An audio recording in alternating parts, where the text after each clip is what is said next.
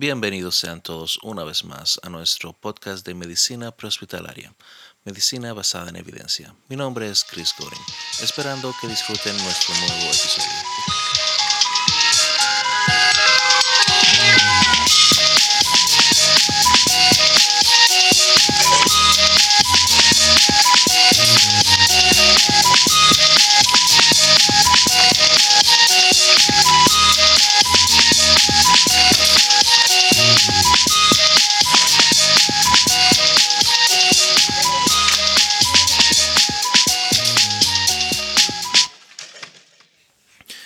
Bienvenidos todos una vez más a nuestro podcast de medicina prehospitalaria. Como les mencioné anteriormente, mi nombre es Chris Corin, dándole la bienvenida a todos y cada uno de ustedes. Primero que nada, quiero darle las gracias a todas las personas que me han escrito, sea por WhatsApp, por Facebook, por Instagram, por todas partes. He recibido varias eh, críticas al, al podcast muy muchas gracias a todos por, esas críticas realmente. Son críticas positivas. Eh, algunas cositas que, hay que arreglar en el podcast porque no sé si les dije anteriormente, esta es la primera vez que estoy haciendo algo así. Realmente yo no soy muy experto en computadoras ni en cosas de podcast, más allá de quizás el Zoom cuando hago conferencias que me invitan o que yo las organizo. Muy pocas organizo realmente. Pero realmente muchas gracias, muchas gracias a todos. Una de las críticas que, he recibido ha sido en relación al volumen del micrófono. Eh, no es mi voz, sino el volumen del micrófono aparentemente. Eh, creo haberlo solucionado. Eh, espero que, se haya solucionado ese, ese, problema. Si no es así, por favor, escríbanme ah, para yo poder seguir mirando el asunto a ver qué tal. muchas personas al parecer les ha encantado también la, la música que tengo del podcast de intro y outro y todo ese tipo de cosas. Eh, les digo, esa, un, amigo mío que es locutor de radio, tiene amigos que son productores y ese tipo de cosas, y me hicieron esa música especialmente para el podcast. Si se dan cuenta, tiene elementos, eh, si alguna vez miraron el, show House, es realmente lo que me basé. Me gusta, a mí me encantó el show eh, del Doctor House muchas veces me, identifico, digo que soy una mezcla entre el, entre el Dr. House y el Dr. Cox del programa Scrubs. Pero sí tiene elementos de ahí, la, sirena de la ambulancia, ese tipo de cosas. Esa, era la idea y quizás de ahí es de donde salió la, producción de la música. Muchas gracias, muchas gracias a todos que les ha gustado todo eso. El logo también aparentemente les ha gustado a varias personas. Eh, también lo, hizo, ese logo fue hecho entre dos personas. Eh, una persona me hizo el primer logo Uh, Ethan uh, me hizo el primer logo y luego mi amigo Aldrin eh, me le hizo algunas dos o tres modificaciones y ese es el logo que estamos usando. Pero muchas gracias a todos por las críticas. También sigo esperando sus comentarios en relación a los temas. Eh, algunos de los temas, bueno, por lo menos los tres temas que han salido les ha gustado bastante. Muy buenas críticas, muy buen recibimiento. Muchas gracias a todos y cada uno por, por todas esas críticas que me han enviado. Y como digo siempre, cualquier sugerencia, eh, temas que quieren que conversemos, eh, temas a tratar, eh, invitados, aún estoy coordinando para traerles algunos invitados porque obviamente no, me imagino que, no van a escuchar mi voz solamente todo el tiempo, se les va a hacer un poco monótono yo solamente hablando, así que estoy mirando la posibilidad de, de traerle algunos invitados para que entrevistemos, para que comentemos sobre los diferentes sistemas prehospitalarios de cada país. Esa es una de las metas mías en relación a, este podcast. Aún estoy tratando de ver cómo hago la, combinación con el programa que uso para el podcast, eh, videollamada, no creo que funcione, quizás a través de WhatsApp, no sé aún cómo, cómo lo vamos a hacer, quizás sea eh, a través de Zoom y extraer la, el sonido del, podcast o de la, de la videoconferencia para agregarlo al podcast. No sé realmente cómo, cómo lo haremos, pero de que lo haremos lo, lo vamos a hacer. Así que estén pendientes y como digo, sugerencias, todas bienvenidas, entrevistas, todas bienvenidas. Tengo algunas personas en mente. Eh, bueno, por acá los voy, a, los voy a comprometer. No sé si todos ellos escuchan el podcast, pero no me importa. Eh, yo se los envío y los voy a comprometer. Eh, como dicen por ahí, yo involucro a las personas a veces en, en mis proyectos. Así que voy a comprometer a Marco Torres, el doctor Pérez Bolde, lo tengo por ahí. Luis Laya de Honduras también. Ah, Pedro Martínez fue uno de mis instructores de emergencias médicas por allá por los dos, a principios de los 2000 cuando fue a Puerto Rico. Me gustaría entrevistarlo también. Muchos de mis amigos de Cianto. Eh, Carlos Veras de Chile. Tienes un compromiso aquí conmigo, ya lo sabes. Y otras personas más que no, si me pongo a mencionar todas las personas que quiero entrevistar, eh, Juan Ra de España, eh, quizás el muy elusivo doctor Ramón Reyes, un muy muy buen amigo, muy querido y respetado amigo mío. Él no es muy, muy de esto de dar entrevistas y de conversar mucho, pero vamos a ver cómo, cómo logro involucrarlo para que le hagamos una entrevista por acá. Bien, el tema de hoy. Eh, un tema quizás un poquito corto eh, por... Realmente no, no, nos vamos a meter muy adentro en este tema. Es en relación al trauma. Eh, más bien a la decisión cuando estamos en un, en un evento de, de, trauma, ¿dónde vamos a llevar al paciente? Well, obviamente vamos a llevar al hospital, ¿verdad? ¿verdad? Eso es como lógico, ¿verdad? La pregunta es, ¿a qué hospital vamos a llevarlo? Algo que, tenemos que entender, no todos nuestros pacientes de trauma necesitan ir a un centro de trauma. Todo va a depender de cómo se presente el paciente, la fisiología que presente, todo ese tipo de cosas, ¿verdad? La, si está hemodinámicamente estable o no, todo ese tipo de cosas. En Estados Unidos, nosotros tenemos diferentes hospitales de trauma, hay diferentes niveles. Trauma 1 son los hospitales eh, normalmente universitarios, donde tienen todas las eh, especialidades de trauma 24 horas, 7 días a la semana, 365 días al año. Esos son los hospitales ya que llevamos los pacientes ya más, más eh, inestables, más críticos. Pero también tenemos pacientes eh, que no, no, tienen que estar ahí porque, digamos, un paciente que, quizás se le amputó un dedo, realmente no tiene que ir a ese, ese hospital. Quizás, depende, quizás bueno, quizás la amputación de dedo, depende, hay que ver. Pero ah, un paciente que, quizás se le rompió un brazo, tiene una fractura de, brazo, no, no, necesariamente tenga que ir a un hospital de trauma nivel 1. Están los traumas también nivel 2, que son aquellos que tienen las especialidades, o la mayoría de las especialidades, no las tienen 24 horas, no las tienen 7 días a la semana, algunos pueden ser de, de 5 días a la semana que tengan todas las especialidades ahí en casa, otros no, ¿verdad? Esos son los hospitales de nivel 2. Eh, incluyendo muchos de ellos eh, especialidades pediátricas.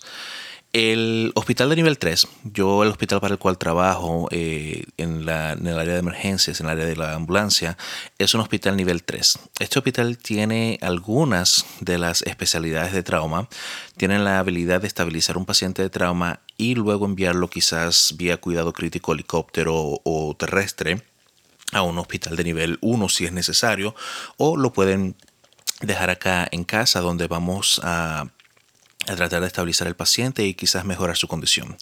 Ahora bien, la pregunta es dónde vamos a llevar al paciente. Aunque nos vamos a enfocar en pacientes de trauma, vamos a hablar de otras especialidades también que van a afectar algunas de las decisiones que podemos tomar. Por ejemplo, un paciente que esté teniendo un infarto, un STEMI, ¿verdad? No todos los hospitales van a tener la capacidad o el laboratorio de caterización cardíaca, que es donde este paciente debería de ir para mejorar su estado.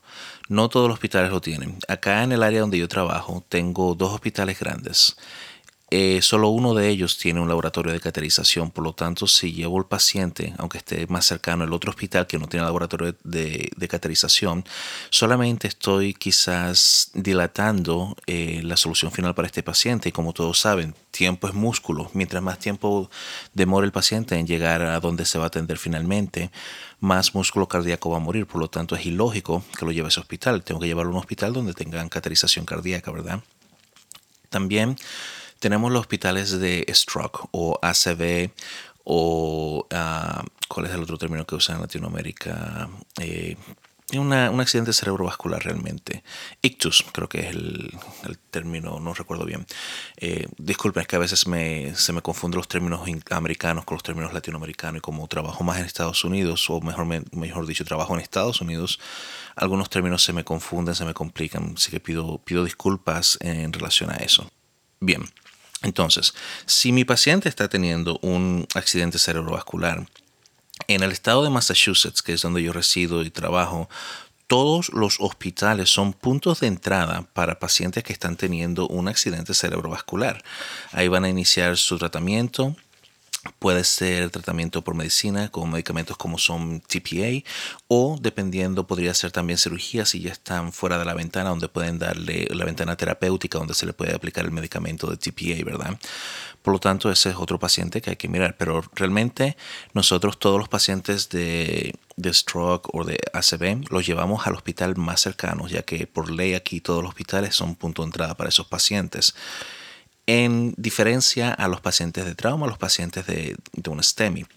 El paciente del STEMI debemos de llevarlo siempre a un hospital que tenga un laboratorio de caterización cardíaca un hospital como son reconocidos acá por, por las siglas ACS, eh, que sería un Acute Coronary Syndrome, o hospitales que están capacitados para atender un síndrome coronario agudo. Bien, entonces hablemos de trauma, ¿verdad? Como dije, no todos los pacientes necesitan ir a un hospital de trauma nivel 1. Algo súper importante, y esto es algo que siempre menciono a todos mis estudiantes, todas las personas que, me escuchan. Yo les voy a hablar de, de los protocolos míos, les voy a hablar de los protocolos que sigo y de los hospitales a los cuales yo tengo acceso. Ustedes son responsables de conocer cuáles son los servicios que tienen disponibles alrededor de ustedes, a qué hospital van a llevar sus pacientes, cuáles son los mejores hospitales de trauma o los diferentes niveles de trauma. Por ejemplo, mis amigos en República Dominicana, no todos los hospitales son de trauma, ¿verdad? No todo hospital va a tener la, capacidad que tiene el Ney Arias o el Dario Contreras, ¿verdad? En comparación a hospitales quizás como el Juan Pablo Pina u otros hospitales. Menciono estos hospitales porque son los hospitales en República Dominicana que, que conozco, que recuerdo, son la ciudad donde yo crecí y todo eso, ¿verdad? Perfecto, entonces, ah, estoy mirando acá eh, el protocolo de la CDC, el Centro para Control de Enfermedades de Estados Unidos. Ellos publicaron un protocolo, lo pueden buscar en, Google, pueden escribir CDC Trauma Criteria. Obviamente recuerdan que los términos en inglés eh, se intercambian, sería Trauma Criteria es el término en inglés, pero para nosotros se escribe igualmente Trauma Criteria, lo único que vamos a invertirlo en español sería criterio de trauma, pero inglés invierte. Bien, entonces eh, estoy mirando el, protocolo que es el que seguimos nosotros para hacer esta, esta decisión y son algunos puntos que vamos a discutir realmente.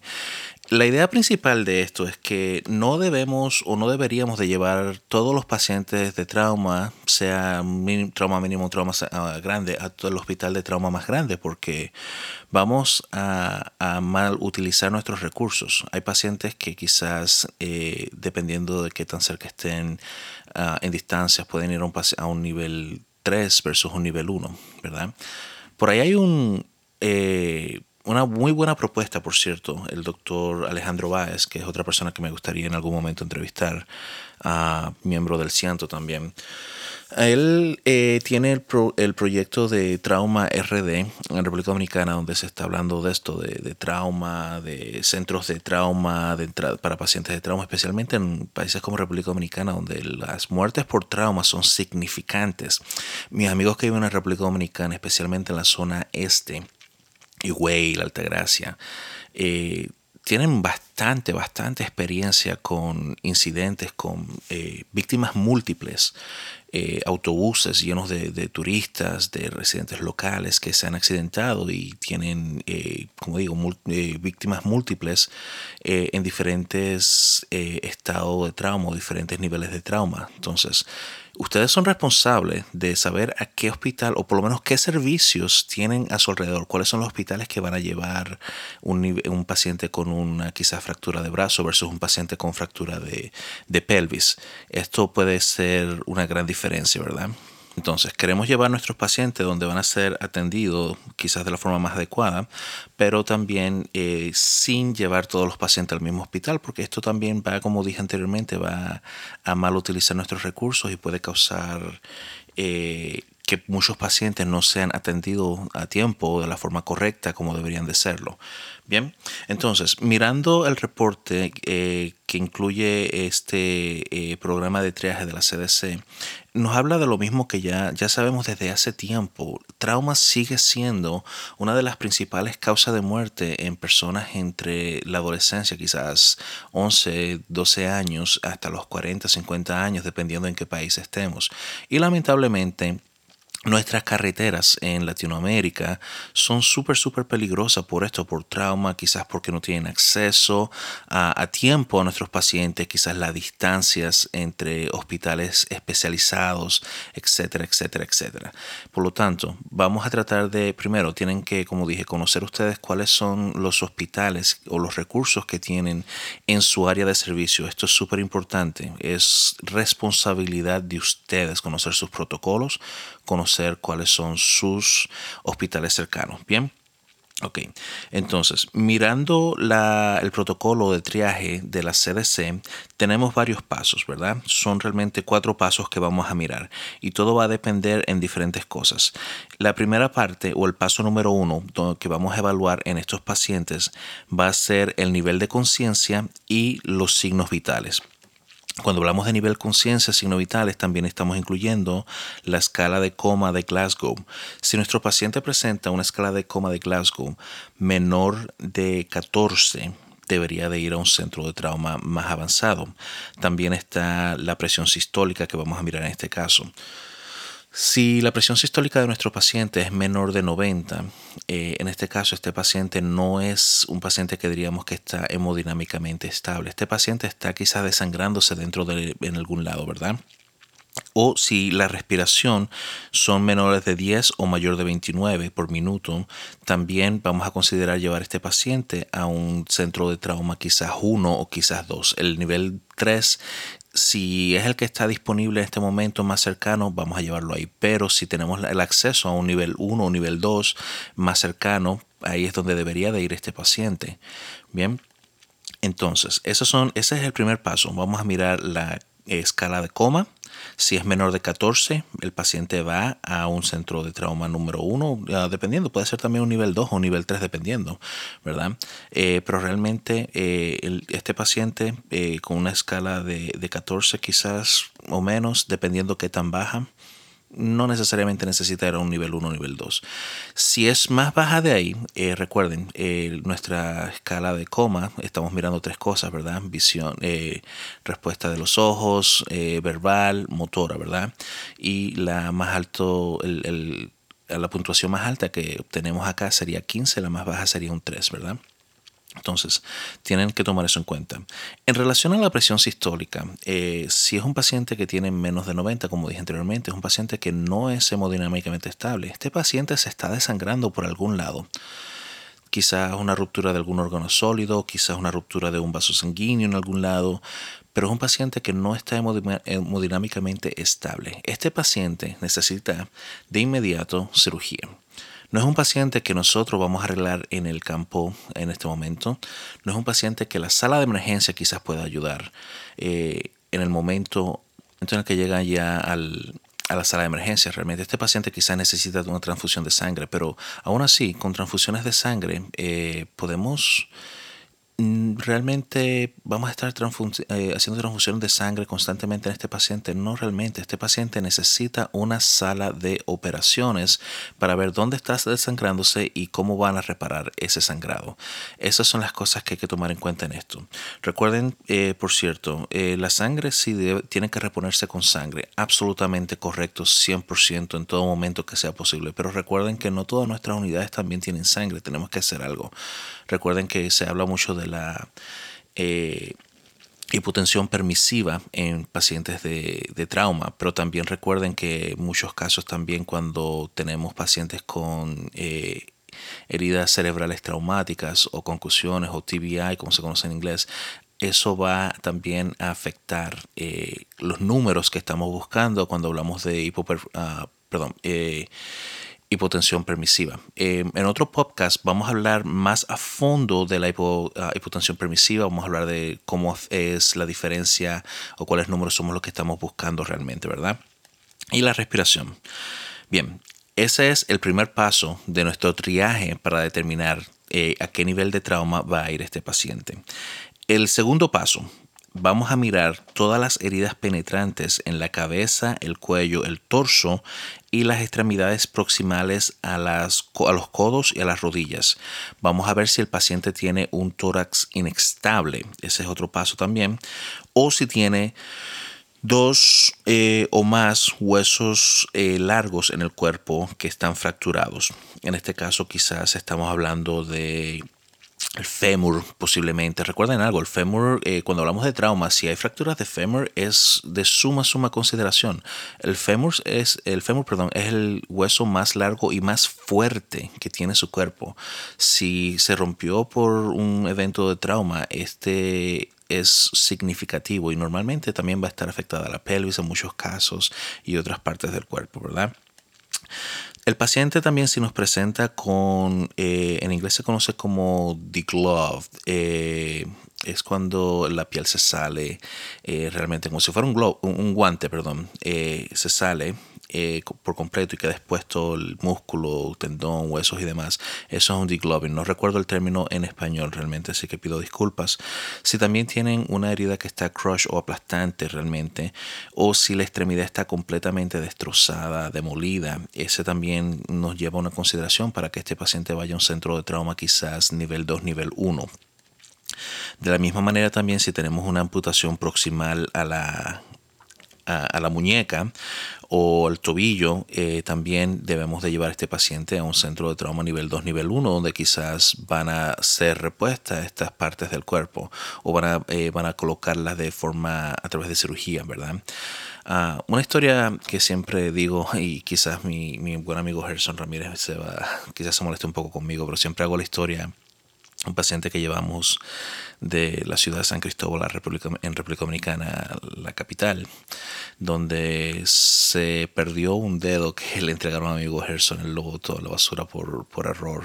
Eh, siempre hago la historia cuando hablo de amputaciones porque como lo, usa como, lo uso como recordatorio Ah, si nuestros pacientes tienen una amputación, la parte amputada debe siempre de ir con el paciente al centro hospitalario. Siempre se ha hablado de, de vamos a colocar esa parte en hielo para conservarla, pero no puede estar en contacto directo. Bien, seamos honestos, ¿tenemos siempre hielo en nuestras unidades? La verdad es no, ¿verdad? Quizás lo podamos tener eh, acceso a, a hielo en, en algunas partes, pero no, no, siempre va a estar disponible. En agua también puede ser eh, normal salina. Si lo colocan, si colocan la parte eh, amputada, quizás un dedo, mano, pierna, etcétera, lo colocan en una bolsa de plástico y luego en agua a temperatura de ambiente, también lo va a ayudar a conservar. De hecho, si colocamos las partes amputadas en hielo, eh, causa más daño que bien en muchos casos. Eso es algo que ha estado comprobado a través de la medicina basada en evidencia. Pueden buscar información, si no, en algún momento lo voy a publicar en mi Facebook. Pero ese es uno de los de las cosas que tenemos que tomar en cuenta también. Pacientes con fracturas de pelvis o si tienen algún tipo de fractura en el cráneo, sea abierta o sea una fractura deprimida, o si presentan parálisis. Recuerden, parálisis es, un, eh, es algo significativo, es un uh, algo que encontramos que es súper significativo en estos pacientes. Estamos hablando de daño neurológico ahora, ¿verdad? Al igual que si tenemos fracturas de de, de cráneo también eh, significativo. El cerebro está siendo afectado, está siendo, fue expuesto de alguna manera u otra, fue afectado, ¿verdad? So, si, la, si la respuesta es sí a todas estas preguntas, el paciente tiene una herida penetrante en la cabeza, cuello, torso, extremidades. Ah, si tiene eh, tórax inestable, dos o más extremidades o huesos rotos fracturados, si tiene un degloving, eh, una crush injury uh, o está completamente demanglado eh, o si tiene amputación proximal de la muñeca, eh, tobillos, fractura de pelvis, eh, a una fractura abierta o deprimida del cráneo o parálisis, este paciente tiene que ir a un centro de trauma, sea nivel 1, nivel 2, preferiblemente nivel 1. Bien, paso número 3 Ahora vamos a hablar de lo que es el mecanismo de lesión. Aunque bien el mecanismo de lesión quizás no es tan... Eh, no está en nuestras prioridades hoy en día, sí lo tomamos en cuenta aún. No es que lo descartamos por completo, al contrario, sí que lo seguimos tomando, eh, lo tomamos en cuenta, pero no está en el tope de nuestras prioridades. Estábamos hablando del paso 3, de cuatro pasos que, hacemos para, para hacer el triaje de estos pacientes. Bien. Entonces, si la respuesta, ah, la, respuesta es sí a cualquiera de estas preguntas, este paciente tiene que ir a un centro de trauma nivel 1. Estamos hablando si es un adulto que cayó de más de 20 pies uh, o de un nivel, de un segundo nivel uh, que sea equivalente a 10 pies de altura. Disculpen, no, no recuerdo bien. Vamos a ver, demos un segundito y vamos a ver aquí en el teléfono rápidamente cuánto es el equivalente de 10 pies a metros, ¿verdad? Ya que, ok, si es 10 pies es equivalente a 3.048 metros, para que tengan en cuenta. Recuerden, en Estados Unidos nosotros eh, usamos pies y pulgadas, no metros y centímetros, ¿verdad? Bien, uh, este paciente adulto, si cayó de más de 20 pies o, o sea, 20 eh, pies, el doble de 10 pies o 6 metros algo, 6 metros y medio más menos, un poco más. Eh, si cayó de esa altura, ese paciente debe de ir a un nivel de trauma. Estamos hablando del mecanismo, un mecanismo significante, una altura significante, ¿verdad? Cuando hablamos también de eh, vehículos, de accidentes de vehículos de motor, si hay intrusión, quiere decir si hay deformidad en el vehículo que es más allá de 12 pulgadas donde está el ocupante o 18 eh, pulgadas en cualquier otra parte del vehículo, este paciente requiere ir también a un centro de trauma nivel 1 nivel 2. No tenemos visión de rayos X para saber qué tipo de lesiones eh, tiene este paciente dentro. Eh, como eh, anécdota les cuento, anoche estuve trabajando en la ambulancia, tuvimos un, accidente bastante terrible eh, que atendimos. El paciente, el auto, mm, a ver si voy a eliminar las cosas que puedan identificar este paciente, la licencia del, o la matrícula del vehículo, pero lo voy a poner en mi Facebook el daño fue tan significativo, hubo intrusión tan significativa eh, que este ni siquiera lo, cuando llamamos al hospital no, nosotros comunicamos si es una alerta de trauma o un trauma stat. alerta de trauma es, ok, eh, hay un trauma significante, necesitamos que estén presentes. Eh, trauma stat es necesitamos todo, incluyendo sangre que nos esté esperando en caso de que sea necesaria hacer una transfusión. Esta paciente era una fémina, tenía 70 62 años, 68, 72 años, no recuerdo bien, fue anoche, la memoria mía no es muy buena en algunos casos. Pero en sí en nuestra paciente se reportó que hubo pérdida de conocimiento cuando luego del impacto y también cuando despertó tenía apnesia, no tenía recolección del evento, por lo tanto eso nos llevó a hacer una alerta de trauma inicialmente y luego fue elevada a, una, a un trauma stat porque esta paciente de camino al hospital empezó a declinar. Entonces, eso fue suficiente para nosotros, ¿verdad?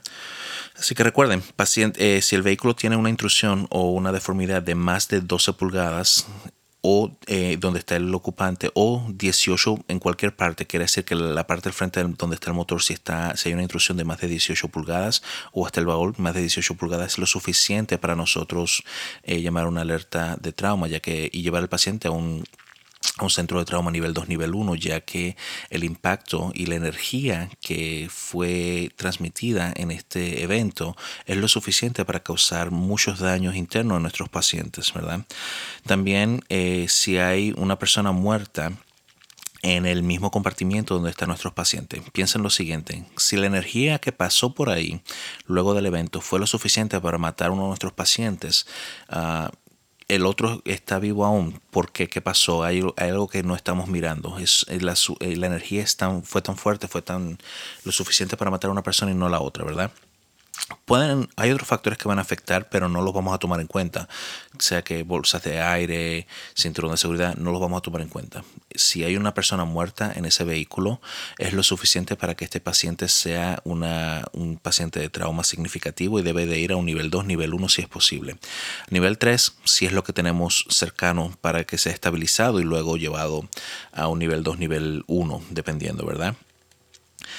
A ver, ¿qué más? Tenemos si tenemos un peatón versus vehículo o biciclista o una persona en bicicleta que se ha lanzado o le pasaron por encima eh, o con una velocidad mayor a 20 millas por hora eh, durante el impacto, este paciente también debería de ir a un centro de trauma nivel 2, nivel 3 o eh, accidentes de motores, eh, motocicletas, eh, mayor, si la velocidad fue mayor a 20 millas por hora, no importa si la persona tenga casco o no, esa persona debería de ir a un centro de trauma, sea nivel 2, nivel 1, preferiblemente. Si tenemos un nivel 3 más cercano, obviamente vamos a llevarlo ahí. Algo que siempre tomamos en cuenta también. Uh, por lo menos aquí en Massachusetts, dentro de los protocolos mismos nos indica que siempre que debemos de llevar nuestros pacientes al hospital más apropiado, más cercano.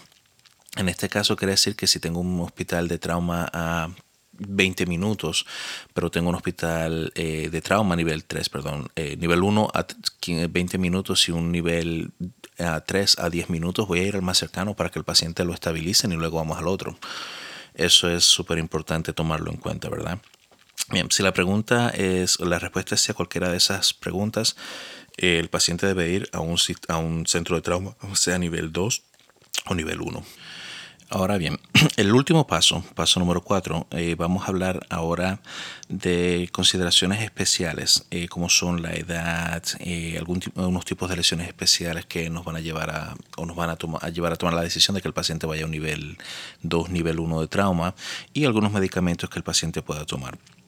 Obviamente, eh, los adultos mayores siempre tienen mayor riesgo de herida y muerte, especialmente incrementan luego de los 55 años de edad por diferentes razones, eh, comorbilidades que tienen los pacientes, medicamentos que toman, etc. Los niños eh, idealmente siempre deberían de ir a un centro de trauma especializado en pacientes pediátricos.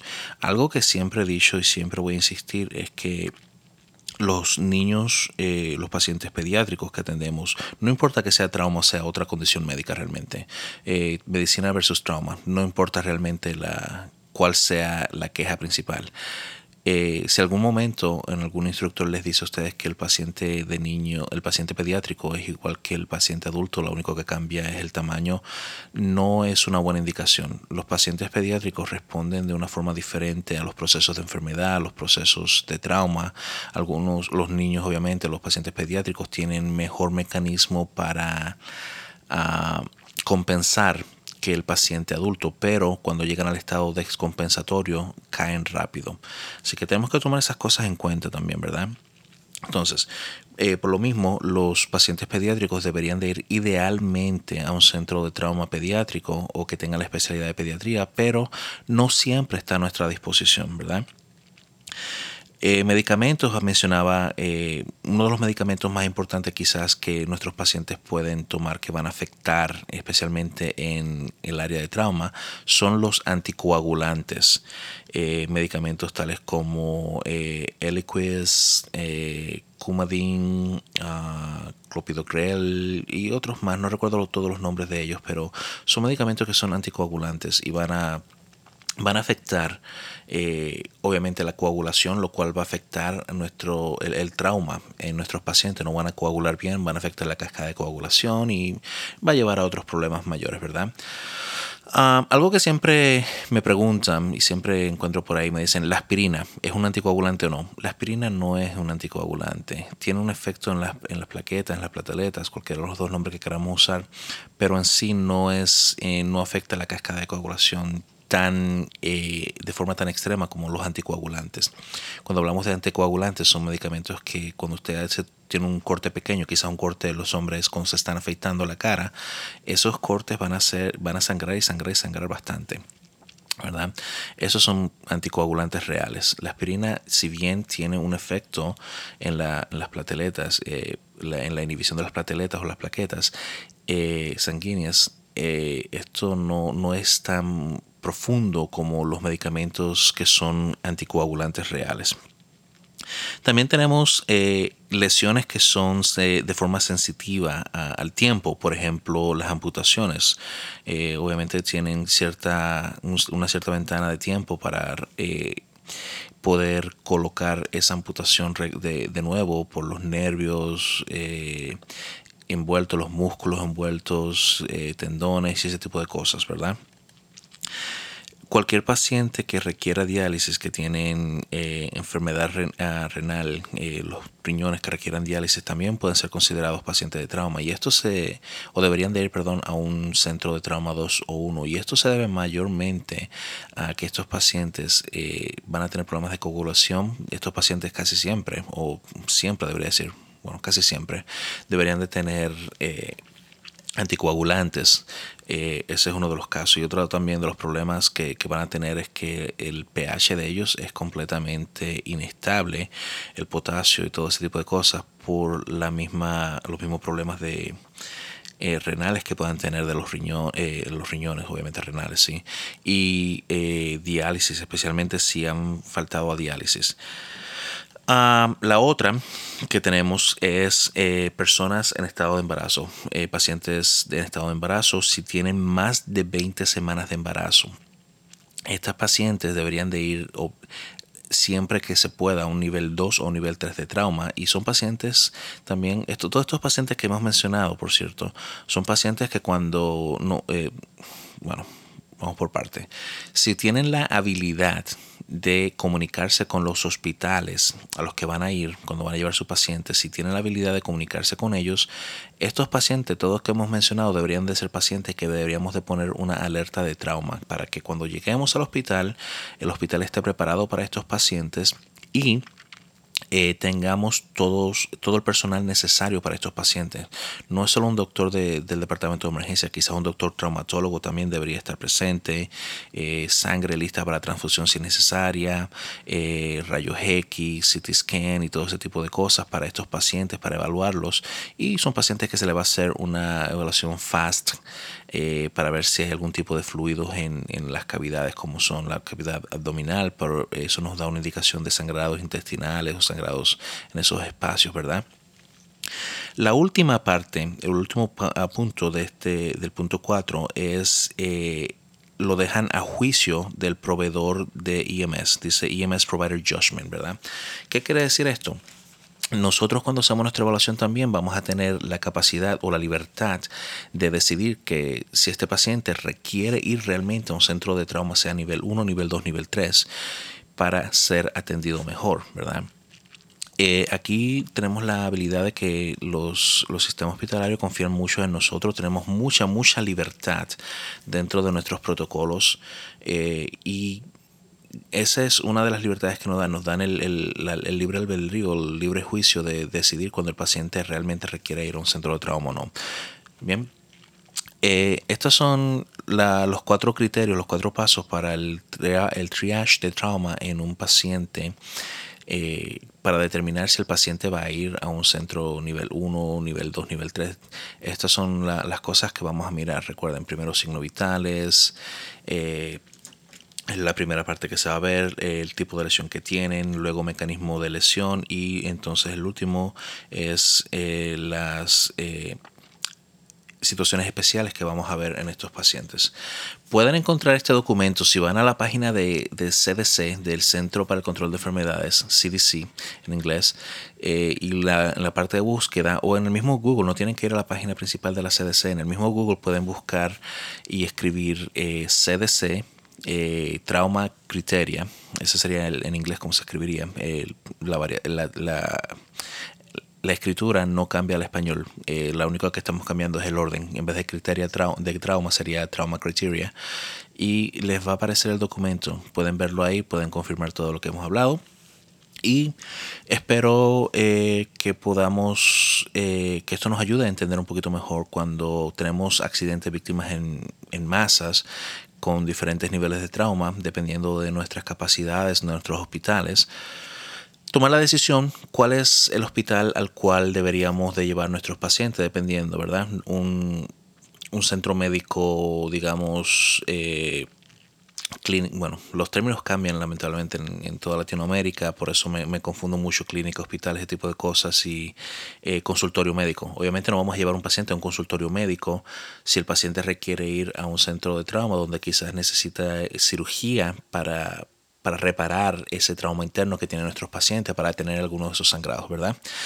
Eso, eso es lo que queríamos discutir hoy. Este es el, episodio. Ya estamos en el minuto 39 por ahí, ah, más o menos, creo. Sí, 39.